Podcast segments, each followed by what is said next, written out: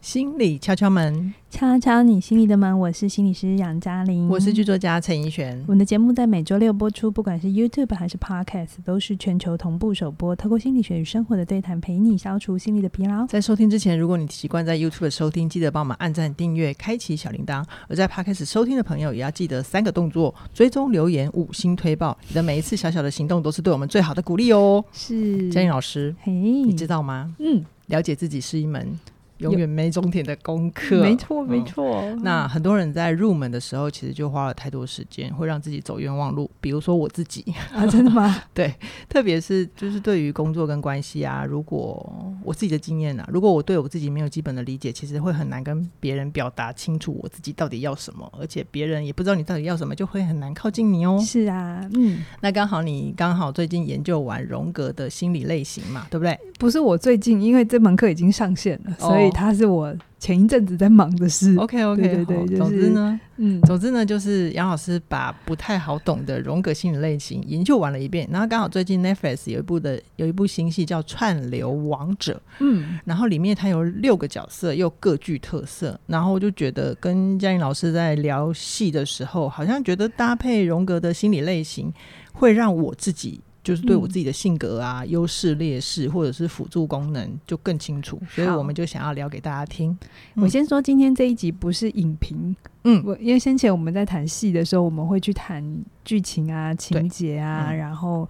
呃，戏可能要带给我们的一些学习啊。嗯哦，嗯，嗯那这个东西我会留在书评讲，好哦但是我因为串流王者我真的太很精喜彩欢了，嗯对。嗯嗯那我就跟凯宇说，因为它里面可以聊很多事情，包含产业、嗯，商业模式，商业模式，包含决策、个人的生涯决策，所嗯以它能聊的范范围很广。 OK，那关于这些比较大的议题，我会在书书评的时候嗯哼跟凯宇老师聊。那我今天想跟怡璇来聊关于这里面的六个角色是的六个个性是是的是。六种特质。我们今天 focus 在角色对人物对身对上，对对好，那所以这一集呢，我们不会讲那么多，哎，会讲到一些剧情哈，嗯嗯可是它主要是以人物为主。我非常鼓励大家赶快先去追一下《串流串流王者者》，才因为六，集而已。对对对，很嗯快就看完，而且嗯真的很好看。你哈们看完再来听啦，不然又会觉得我五煞煞天啊，嗯我就少了一些参与感。哎，这样子我们的点击会不会很低呀、不会啦，因为他们就会一直回来听，重听重听。你也可以以先听一遍，然后去看，你也可以对着嗯哼看，说不定也会更懂，也好都啊行这样子。好啊，那我先来讲为什么荣格心理类型对我，呃、特别是在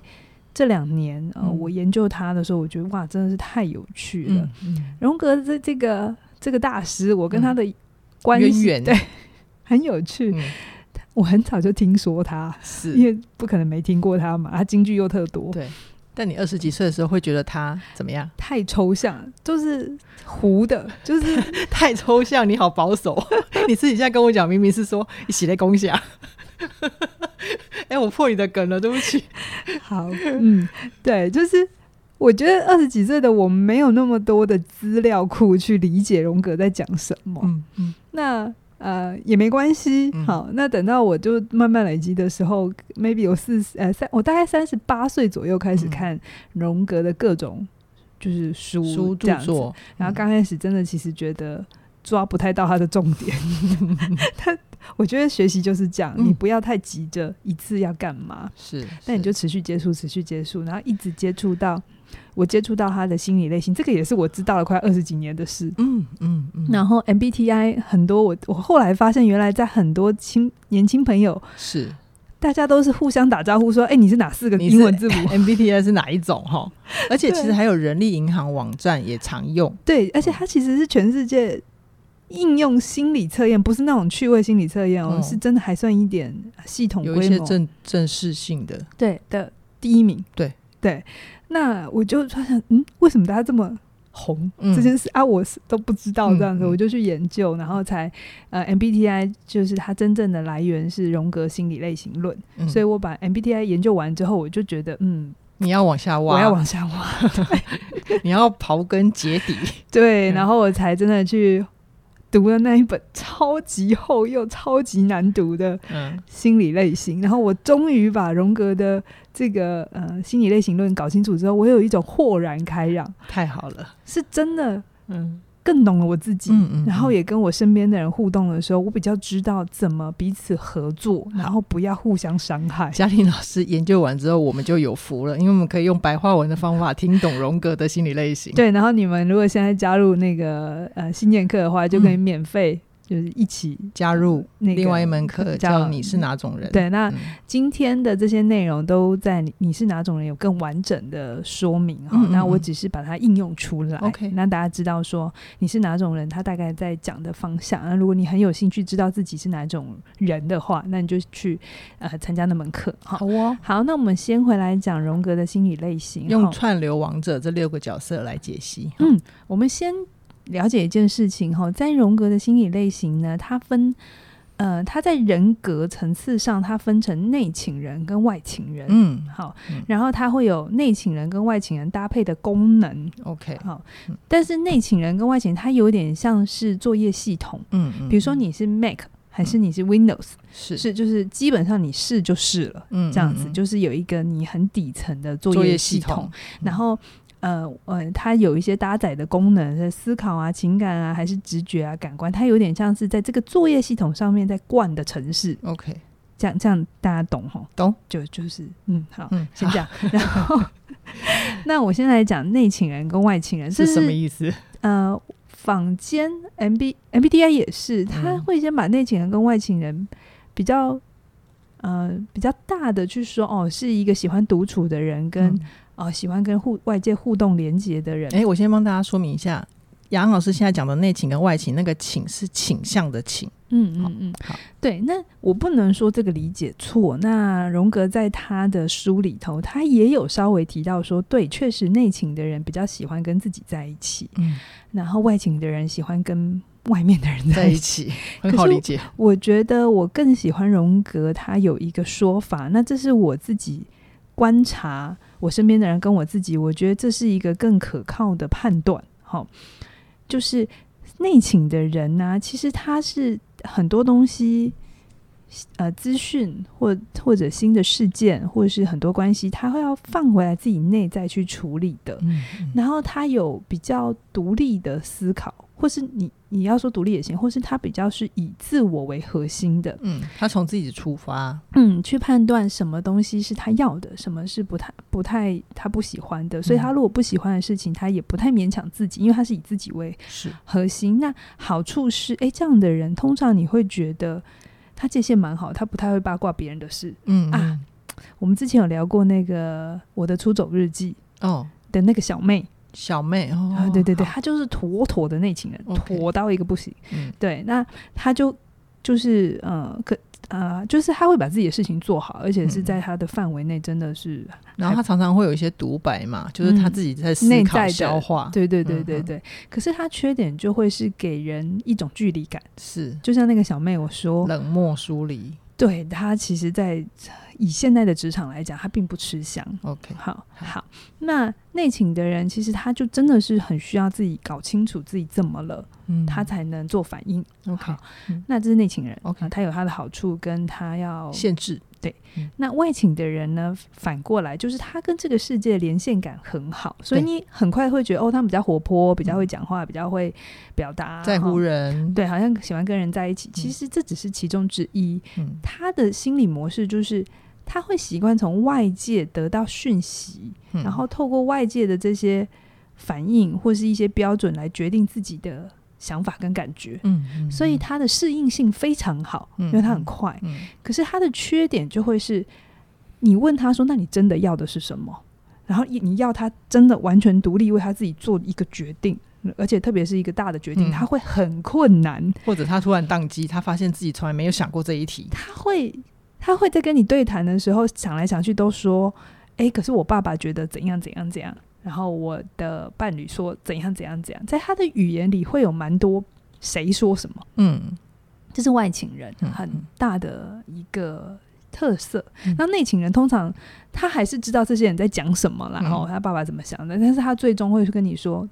但我就是只是想要怎样。嗯，他的嗯表达会是这种逻辑，是好那这也是我我在实务工作上其实一直都有发现这些差别，可是是一直到荣格把它讲清楚，我才发现哦，原来他在讲这个，原来在讲这个，原来大师在说这个，原来我在遇到一些学生，他的某些反应是因为他是内情人，嗯所以我以后应该要怎么理解他，我会比较懂他。嗯然后有一些学生，不管我怎么问都问不到他自己的状态里的时候，以前我会生气，嗯 我就会嗯觉得你到底……因为他的作业系统是外请人，对那我现在就会比较懂说，OK OK，那外情人我要怎么跟他连接 OK 然后我要怎么慢慢的带着他，就是嗯学到，就是最终回来还是要有自己的一个判断，因为嗯如果我们一直都跟随着外在嗯哼，的话，我们会失去了自己。好哟，对，所以这是两个比较基底的作业系统嗯啊。嗯内、嗯情人是以自我为核心的，嗯那外情人以外在的讯息反应作为一个他参考很重要的依据，没有谁好谁坏，好，好，好真的没有谁好谁坏，因为呃内情推到极致的话，他会变得非常的自我中心，嗯，好，嗯那外请推到极致的话，就是非常的随波逐流。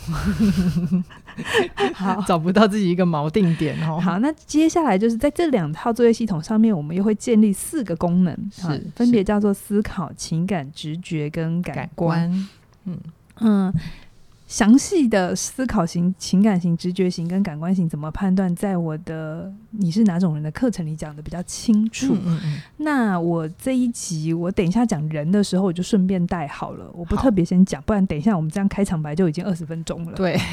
会太长，我先说，嗯每一个人都有这四种特质或对功能，啊对但是有的时候是你可能习惯运用哪一个，你最常运用，它就会是变成是你的优势功能。嗯嗯，好举例来讲，可能你的电脑打开每次都打开 Office 打我其实只有打开 Word 打，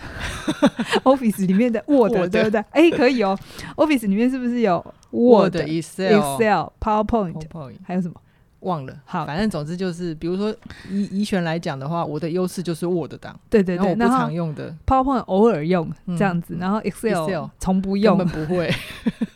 那就是我的劣可势是它都在里功面，对不对？能。对好。对对，那对我们就可以把 Word 想象成它是优势功能，你是最顺畅的，你用起来最愉快的哈。是是但 Excel 对那个怡璇来讲，它就是嗯从不用的劣势功能。嗯好、嗯嗯那 PowerPoint 就是偶尔用，我们就叫它辅助辅功能。助功能，好、 OK 那哎，这个不同的搭配组合，就是嗯你可能是内情人或外情人，可是你在搭配上不同的功能特色，嗯你就会展现出不同的、人格特质，对对对对性格，对。那这就是荣格要讲的东西。 ，OK，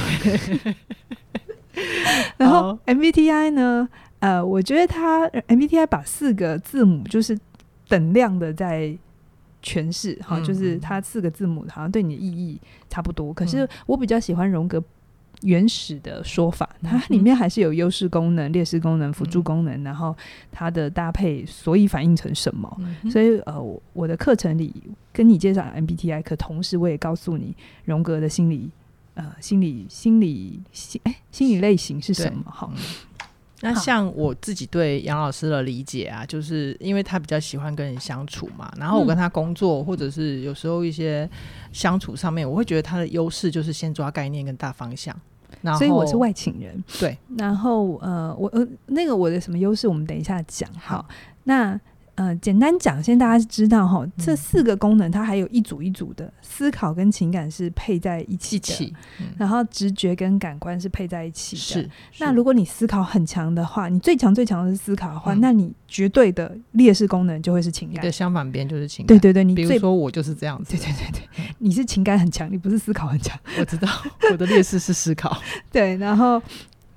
如果你像我一样，呃，直觉是最强的哈。嗯你大家可以想象一个时钟，嗯十二点钟方向就是你的优势功能，六点钟方向是你的劣势功能，然后三点3点跟跟九9点点是辅助功能。 OK，那如果你的十二点钟方向像我一样是直觉，嗯是最强最强的，那我只很明显的，我的六六点钟方向劣势功能就绝对是感官。那好感官到底是什么？等一下我会讲。好，然后，那我的辅助功能左边跟右边就会是思考跟情感。嗯嗯那有可能这两个我都运作的还不错，顺畅这样子。嗯哼好好。那我要再分享我自己的吗？ 这现在已经十四分钟了，大家会不会很急的？我简单讲一下啦，因为我觉得有一个地方很重要，就是我一开始在看嘉玲的课程的时候，我也搞不清楚我自己到底是情感还是感官，因为我觉得我这两个都很强。嗯，可是后来嘉玲老师他就提醒我，你如果分不出来，你可以先找你最弱的。嗯，嗯，所以我就一下子就找出来了，我最弱的就是思考， 因为我这个人就是很凭感觉做事，对，所很以事你有情不过大脑。有的，但有些人就很喜欢你这个反应。那 OK 有些时候，如果你在思考强一点的人面前，就会觉得你为什么没过脑 袋？对对，好，总之我先找到我最弱的，就是我六点钟方向是思考，所以我最强的功能就是跟思考同一组的，我就是嗯情感型的人。对那关于内外请的部分，我本来以为，因为我都独自写稿嘛，然后我也还蛮喜欢独处的，所以我以为我是内请人。嗯，可是你做 MBTI 也是内情 人，对对然后嘉玲就提醒我，你有没有出去？你有没有发现我们出去逛街的时候，你还蛮容易跟陌生人搭话的？不是？除此之外，如果用荣格的心理功能、心理模式的话，其实嗯宜人你在。比如说你在收集大家的反馈啊，嗯然后你这些民间观 察、啊，嗯其实它都是从外在的获得讯资息讯，，对嗯获得对我的能量对，。所以好我我为什么说内请跟外请啊，不要用你害不害羞来判判断嗯断，其实那个只是你社交社交就是需要你社交的开发度如何哦哈，社交开发对度，内嗯请人可以也还是可以跟就是社交的很很顺畅，比如说你是们凯瑞老师就是妥妥的内内请请人他内到不行嗯哈，嗯可是嗯他的表达能力很很很好，他的呃社交能力也很好，嗯是所以很多人会以为他外请，可是没有，他其实是内请。嗯那有些人是，其实他社交功能不好，可是他其实是一直在感受这个世界，所以他嗯其实是外情人。哦，所以为什么我很希望大家去听这门课，就是真的把荣格从头到尾搞读清懂楚它。 嗯嗯，对，然然后后我会们会拿到很多对自己有帮助的收获，对不对？对，那我们要不要回来讲 Spotify 的故事？ 好呀，我先简单讲一下哦。那个我那个 Sp- Spotify 就是大家可以知道，它是一个瑞典发明的串流平台嘛。大家有用吗？我是蛮常用的、哎我有 Spotify，用，我有用。嗯，那有些人念 Spotify，就是总之就是那一家公司啦，哈。 Spotify，他们对在对里面都是 Spotify。然后简单讲，它就是一个一群很厉害的工程师发明的一个串流的播放器，然后嗯一直到他们长大成一个可以左右音乐市场的巨人的一个过程。嗯然后我觉得这里面很重要的一个收获就是，它一般我们来看故事主轴都是单一叙事，要么就是男主角，不然就是女主角，就是从他的主主要的角色去发展。可是这部戏最大的亮点就是它有六个角色，可是他在讲嗯同一件事，对，同一个时间区段里面的故事。是然后很有趣的就是，它每一集， 我觉得我最看的时候最爽的地方就是下一集要切到。下一个人的视角的时候，他怎么转场？我对最喜欢看那个。然后其实每一个视角就是一种换位思考。我嗯非常喜欢这个故事是，嗯它没有单一告诉你成功就怎样，它是反而用不同的角色让你看到。一个成功，我们所谓成功后面付出的代价，或者是多少人的心血结晶，对对对，还有一个嗯更重要的就是，他用了多重视角在说故事，他其实有一个隐喻，就是在告诉我们，任何一个人或者是一个商业模式的成功，它不会是一家新创公司的成功这么简单，它可能还有还建筑在那些共同的人的努力，而不是只有创办人。而且还有时代的意义在里面。嗯嗯嗯，对对对时代的推波助澜嘛。那等一下我们会讲六个角色哈、嗯那这六个角色，因为这部戏它不是完全的呃纪录片，哈是虽然它是用 Spotify 的故事嗯做基底，然后也是用一个记者写的他对 Spotify 的采访，是然后做架构嗯这样子。但是、呃有些人是是真实有的，比如说嗯创办人那个 Daniel Daniel，嗯 Ek，、对，那还有他的呃合伙伙人马丁也是有的。嗯那其他的人有些是有的，但是他是不是真的是如戏里头这么演？我觉得这里面还是有一些戏剧需要啦，对对对它所以会有一些调整，所以我的分析是依着这个戏，他这样演，他然后演出来的对角色，然后我说他可能是什么 OK 那他现实生活里是不是这样，我不知道，因为我不认识这个人。好哟，那我只是为了让大家更懂什么叫性格类型，嗯，所以我选了这出戏的六个人来跟大家做分分享对对对，好好，来那我第一位创办人，第一个一定要讲创办人嘛，Daniel Ek。诶，大家可以去看一下他的照片跟嗯他的维基百科。嗯嗯，嗯然后他也有接受一家杂志的专访，然后专访很长哦，大概有几万字吧，嗯哦很长，我把它看完。嗯然后我要说，Daniel Ek 呢，他最他绝对是个内情人，是然后他最明显的特质叫做思考。一开始啦，对，一开始，然后呃，它的辅助功能是直觉。怎么说呢？为什么我说他是内情人？就是你从戏一开始看的时候，他从第一集，第一个我们最快 get 到的，他就是个宅男。 嗯然后他其实很很早就成功了。嗯嗯嗯，然后他其实，在他第一家公司电视演的呃电戏剧演第一个的时候，其实他想做的事情就跟他的公司不太一样。嗯然后他一直觉得他公司做的事情真的非常无聊，然后嗯没有意义，然后他就想要去做一个他觉得更有价值的事情。是然后那个时候其实也是 Google 刚刚崛起，对好，所以呃，大家都会说戏骨多棒多棒啊。然后他嗯因为他在瑞典嘛，嗯他是瑞典人，他就说为什么瑞典不行？有没有？？嗯嗯所以他就是一个不太去管外面世界的人。对，然后他就是觉得他觉得这个东西可行，然后你就会看到他就花了很多很多时间，先把第一个初就是初步的模型写出来，嗯然后他的第一个城市写出来，然后后来就卖给了呃他他他的的合合伙伙人哦人，对他们是这样子认识的。 ，OK，所以你看他在做事情的这个方法，他就是妥妥的内情人。嗯嗯，我我也鼓励大家在看这出戏的时候，你比较能靠近谁的心理类型，或者是你觉得诶谁的这个做事模式跟你比较像，嗯，那也很有可能你就是比较偏那样的个性的人。能好， OK，那如果你是一个呃你在看 Daniel Ek 的时候，你一直就是不懂他，嗯然后你甚至觉得这样的很人阿很扎很很不合群，那很有可能你是比较外倾的人。 ，OK，你就是跟他完全不一样，所以你会对于他很多的行为，你会有一不种理解不认同，，对对对对对，好，嗯嗯，那他第一集是绝对他是内情人是哈，呃，但他后来因为要把公公司顾好，所以他还是有发展长出一些外情的能能力，嗯所以呃，在荣格的心理类型里头。人人格并不是绝对不变的，嗯他还是可以透过你的修炼。而且荣格讲这个心理类型，他最重要的事情就是要你标定好你的位置之后，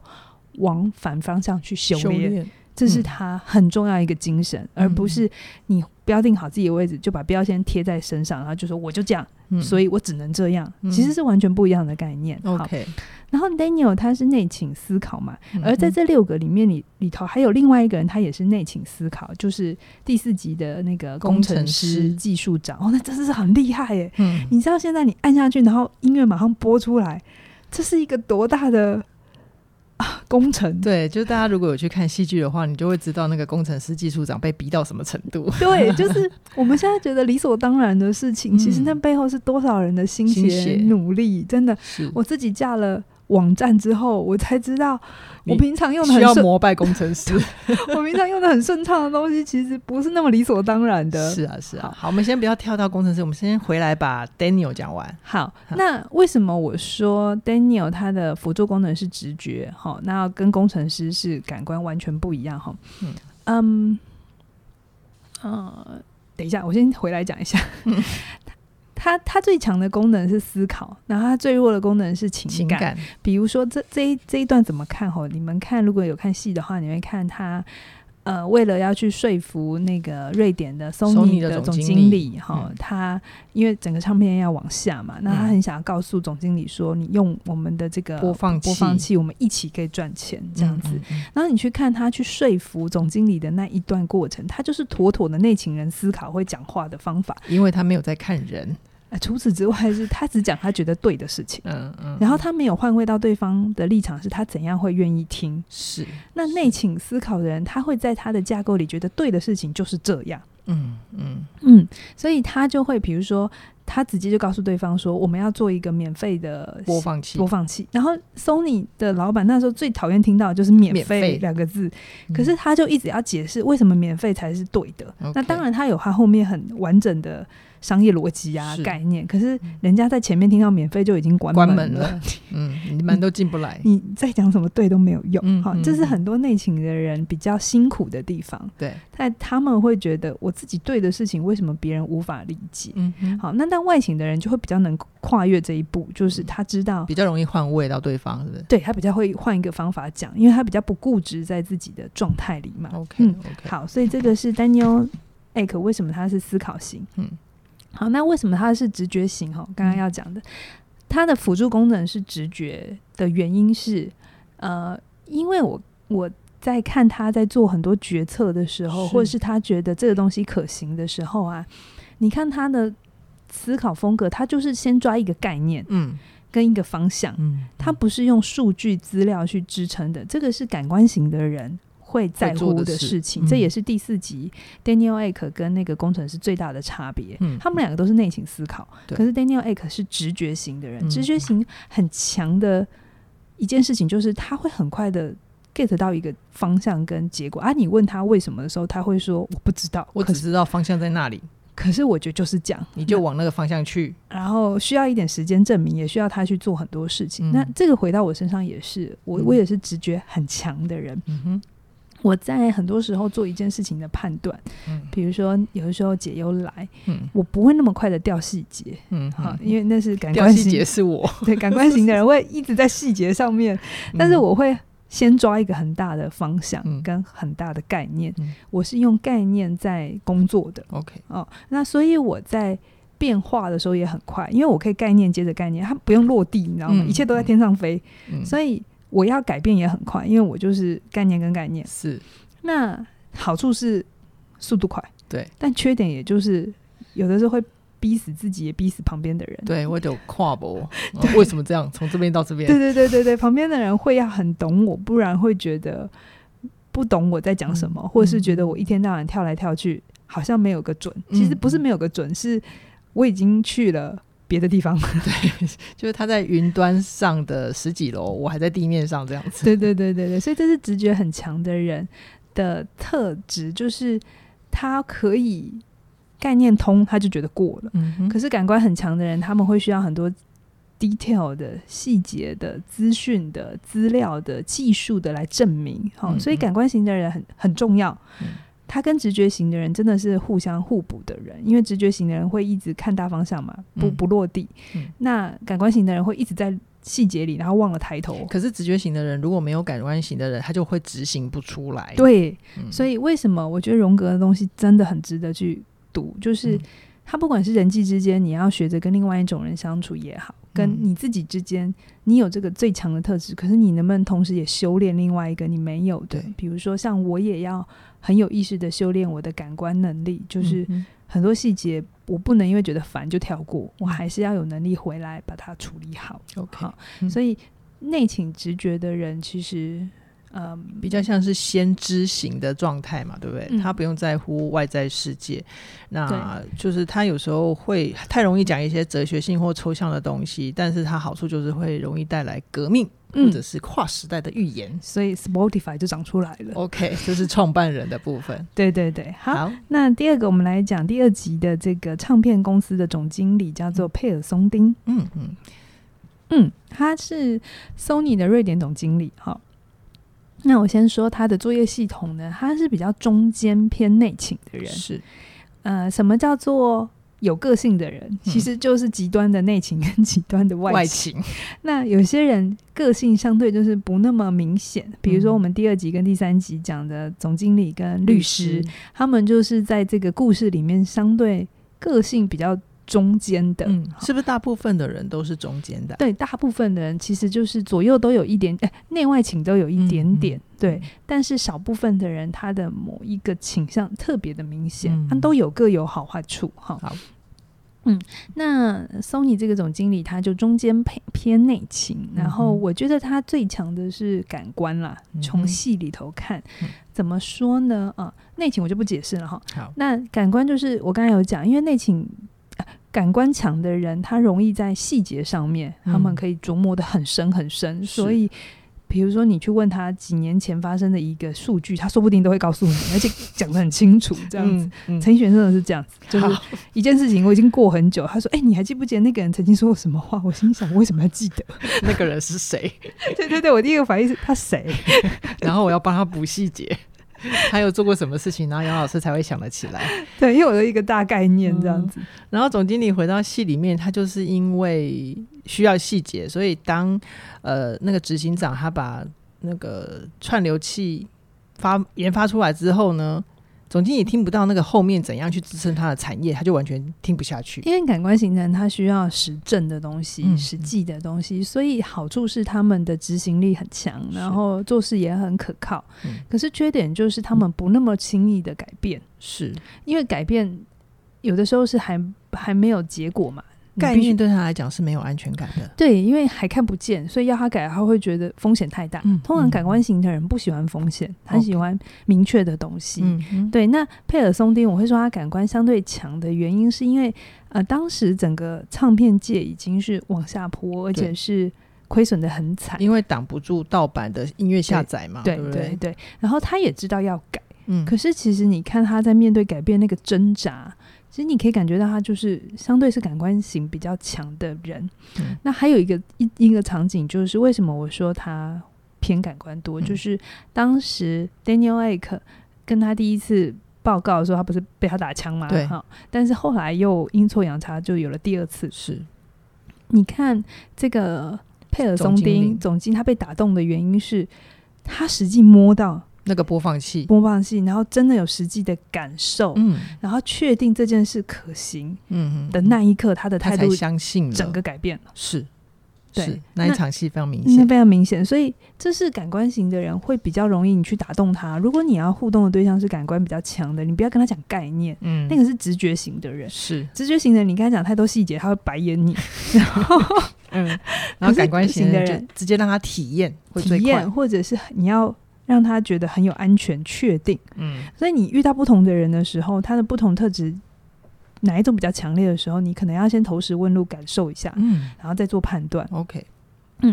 然后好对，然那后还有一个呃，总经理他的，我可以看得出来，就是他的辅助功能可能是情感。就是有一次啊，他跟老婆到一个律师朋友家，然后因为那个律师朋友也不处，结果他进去之后就看到哇，好漂亮的房子，很棒的音响。结果他那个律师朋友就用了他那时候最恨的一个盗版的音乐平台在下载音乐，嗯然后那总经理就整个火了。嗯就拿拿走那个律师桌上的工作成果，他就说我要把这个东西拿走。可是那个朋友就说不行，这是我的工作成果。然后总总经理就整个爆发，那你也偷了我的工作成果，你知道这里面有多少人的心血公益嗯心血，嗯然后你们把它偷走，然后买了这么好的房子跟好的音响，对，嗯就是你不觉得可耻吗？就是他是这样子去控诉他的，是是是、哦那这个东西就是很情感诉求，对，所以我会觉得呃佩尔松丁他最强，他是中间偏内倾，可是他最强的是感官，然后辅助功能会是情感，嗯嗯啊、情感比较多一包点括点他对于呃唱片公司如果要裁员的话，因为那嗯时候不得不嘛，嗯嗯，他收嗯到美国总部的命令，他也很痛苦，因为是很多是员工都跟着他很多年。是哦是这是这这细节让我们可以去确定，他其实辅助功能是情感型。对对好对对，那他的基础性格有内倾的，也有外倾一点点，就比较中间，所以他嗯哼真的很适合当这种专业经理人，是，他就就是是内外都要对这样子。他会好，懂得美感，也会管理。嗯嗯哦嗯嗯嗯，好。好，那我们再来第三集，就是讲到那个律师律师叫佩特特拉拉佩特拉律师哈、那先简单的讲，他是比较中间偏外倾的， OK，呃律师，我觉嗯得他也有，他也是内外都有，嗯嗯、要他嗯独立执行他的意志也他是可可以以的。可是为什么我说他有偏外倾的地方是，嗯。你可以看得到他在很多时候跟人的互动，或者他在接收讯息的时候，其实嗯是快的。嗯哼，然后他的呃，这个我觉得他的最强的地方就是优势功能可能是直觉，嗯哼然后辅助思考，可嗯能啦哈好。怎么说对呢？是哪一个戏让你判断他是直觉？就是我刚才有讲，直觉的人对于改变不会那么酷，不会那么讨厌不，会那么他抗拒。他其实有的时候会蛮期待的。嗯，那你看这个律师刚开始的第一场戏，就是他从某一个法庭出来，然后就说， 就打赢了 啊，对对，就是同事恭喜他嘛，嗯嗯嗯然后他就说有一就已经打赢的事情有什么好开 心的？就是已经知道结果的事情有什么好开心的？嗯，嗯那通常这会是直觉很强的人的状态，嗯他哼不太喜欢做重复的事情，嗯因为真的很无你聊。看到那里有很有呼应感哦哈。对我就会有一种对，对于已经知道结果的事情，我就会觉得很无聊、嗯啊。但是这是感官型的人很需要的事情，这样子。然后再来就是呃，那个你看这个律师他在做改变哈、啊，他当时他当时其实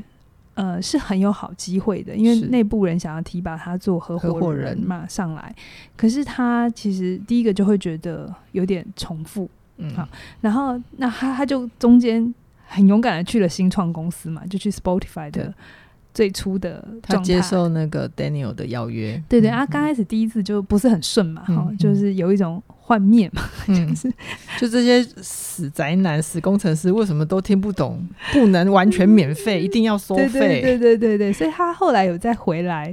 律师事务所，那对，就正规的律师事务所嗯嗯，东家前东家也愿意再给他更好的 offer， over 这样子、over，可是啊，他的第二次决策嗯，真的就是很快，直觉的人，就是他不要，嗯就是这是跟感官型完全不一样，感官型是他被逼到极限他才要改。嗯，可是直觉型的人，有的时候是他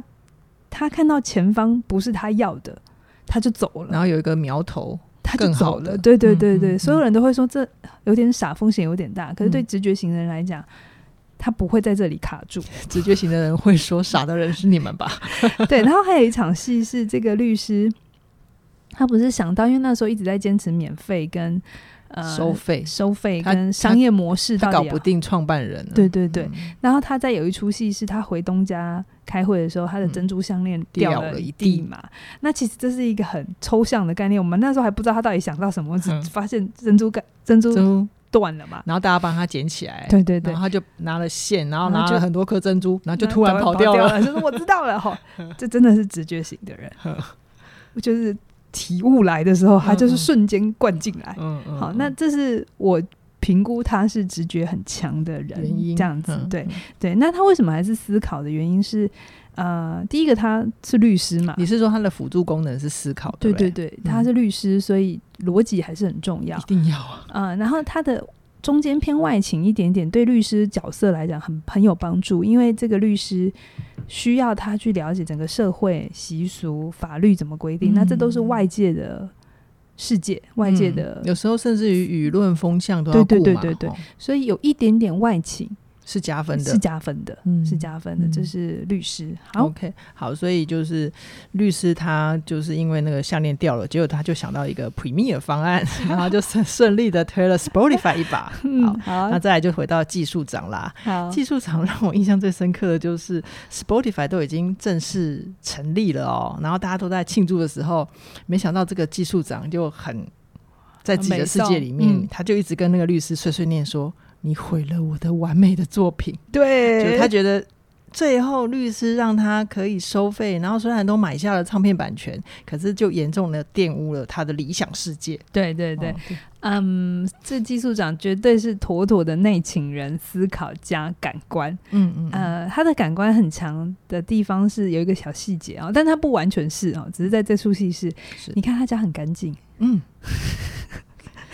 整整洁有，就是井然有序。他有很需很大的完美主义需求。对对对，啊，嗯你看 Daniel Ek 还没有有钱之前，他家乱到一整个不行。嗯，所以他是直觉型的，他不相在乎对那啦些小，细节。当然这个也有不不那么准啊，因为这跟生活形形态跟教养有关啊、嗯，嗯那还有一个东西就是，那个技术长他在想到底能不能做的时候，他全部都奠基在资讯，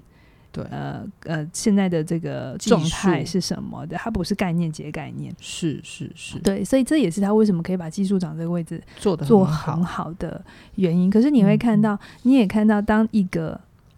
呃人格特质这么强烈的人，他在嗯执着起来，嗯内倾思考又加感官，而且是极端的那一边，嗯嗯嗯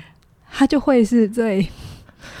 很难以松动他的。 ，OK， 对对对， OK 那这样的人，你会觉得他非常不好相处。嗯哼，好他应该是六个里面最内倾、最内倾的那个。哎、我问你哦，他嗯后来 Spotify 成立之后，他是不是就走了啊、后来就没看到他了。对对，后来他就坐飞机带着他心爱的女朋友走对了。啊对对，好，戏是这样演，但是不知道真实 是不是这样。 OK，但是这真的有可能会是内倾的人的呃决策。嗯啊，哼因为内情我说他的一切状态是以以他自己为主中心，所以虽然 Spotify 是一个看起来接下来要赚大钱的人，嗯外形的人就会觉得很好啊，我留下来嗯跟着一起起飞嘛，嗯对不对？嗯嗯可是内情内倾的人，极端内倾的人，可能这不会是吸引他的理由。他觉得这已经不是我原本加入的原因了。对他所那以，个内在的价值体系跟很强的，嗯你不容易。易松动他的。我觉得这个技术长让我有一一个印象深刻的画面，就是他跟他他女朋友想找他亲热的时候，他其实就整个像茶桃不会动，然后他眼睛看到的，就是我们从画面看到的，他其实都在想他技术上面的数字。 对，零一零一，对，，然后就想说，靠，这女朋友应该快要离开你了。后来真的有离开啊，一下下啦。对啊，对后来有追好嗯下追回来。那我们再来讲第五第五个个嗯马丁合伙人、哦，他大概是里面最外倾的一个，对，六个人里面最最最外倾的。嗯所以天他这边大家你去想一下，你的决策风格会像谁哈？如果你发现你真的无法理解技术长或 Daniel Ek，那那你可能真的不是太内倾的人。嗯嗯对，但如果你发现你真的有时候搞不清清楚马丁这种人为什么一天到晚活力四射，那你有可能就是内倾的人。 OK OK，马丁有一些自己的状态啦， 就是他其实第五集从马丁开的时候，哦，他就自己有回忆说，他其实是一个从小脑袋里面有十七个乐队一直在同时演奏的人。 嗯然后他其实生理上确实有一些过动的倾向，是，所以他需要大量的外界刺激，他才会有活力。这个我可以理解，哦我可以理解他脑袋里有十七个乐队这件事、啊。我先讲他是外倾，妥妥外倾，嗯没有没有中间，他是完全外倾的那一边。嗯，然后他，我觉得他最强是直觉，嗯但是他的辅助功能是情感。你的意思是他脑袋里面的十七个乐队就是十七种概念嗯，嗯在活跃的意思、你看他，有两场戏，嗯呃，外形的部分我晚晚点讲，但嗯你看他两场戏，第一场戏就是他带着他看他听完 Daniel Egg 跟他提案之后，他就觉得这可行，嗯，但其实什么东西都没有。都没有。然后他带着 Daniel Egg 去赌场赌博的时候，嗯你看他下注的方法，绝对不是感官型的人，哦，他就是一个嘖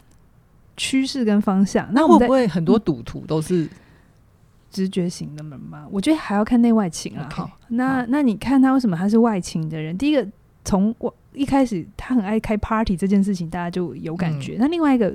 我觉得最明显，我确认他是是他因为要就是帮助 Spotify 资募资，所以他嗯去美国找 PayPal 的创办人。对那场戏真的很有趣，对对对对对，他他很已值经得 看。很值得看。 嗯然后 PayPal 的创办人，我先讲，他就是个高功能雅思症内倾到一个讨人厌的状态。然 OK 哦后 OK，然后反正，在那一场对谈里头，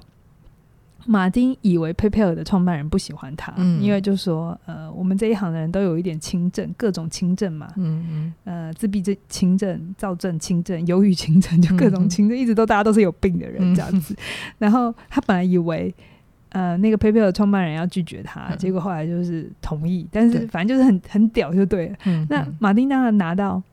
资金很很开心，可是他回来问他同事的第一件事情，不是呃，反正他后来回来就问他的同事说：“诶，他说我有躁症，那你嗯觉得我有吗我有病吗？？”对，嗯，那你看哦，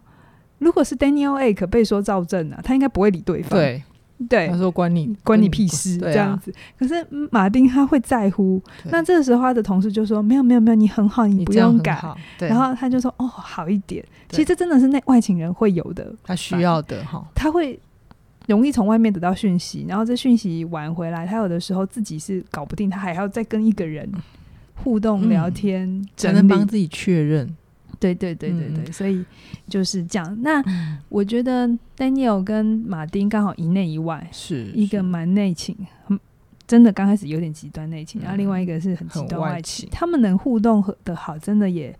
缘分很不错啦。嗯嗯哦嗯，但有些人是看不对盘，可是是他们可以，然后又在特质功能上完全的互补。我觉得，我觉得马嗯丁还有一个、一场戏，就是他其实很在乎人呐、嗯，就是因为他有一些躁症跟过动的倾向嘛，嗯所以他有时候会控制不住自己讲了一些不该讲的话，或者是做一些太夸张的行为。嗯，所以就是在呃